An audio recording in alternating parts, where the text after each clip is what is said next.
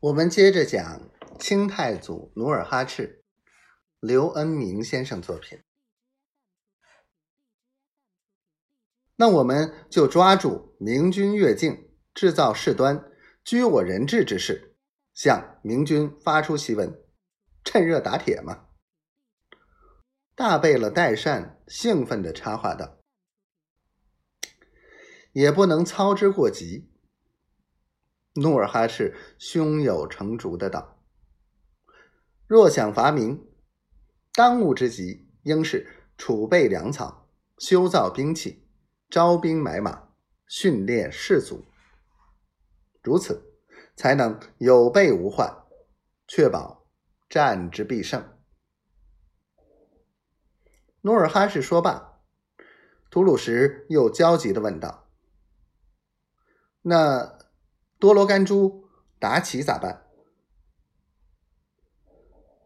我们手里有李维汉的外甥，我想那新都堂不敢把他们如何。再说，多罗干珠能言善辩，他和达奇也不会。”轻易束手待毙的。此事我另作记忆，请诸将放心。努尔哈赤说罢，吐鲁什满意的咧着大嘴笑了。第二天，朱贝勒大臣分头征召军队，整顿兵器铠甲。同时派出七百人上山伐木，制造攻城的盾车、云梯。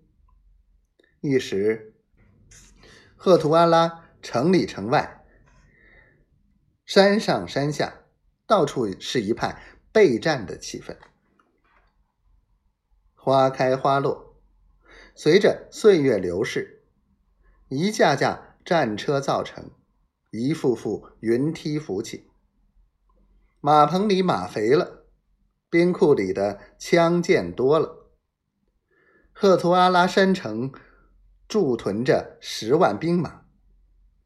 经过两年多的备战，到了天命三年四月十三日，努尔哈赤按照计划，立即召集文臣武将到尊号台内殿议事。吃过早饭，五大臣、八旗将领相继登台进殿，众人分旗在四面四隅八处落座。努尔哈赤缓步登上宝座，抿了一把胡子，说道：“吾赫图阿拉后金国，经过两年多的备战，已兵众粮足。”决定马上伐明。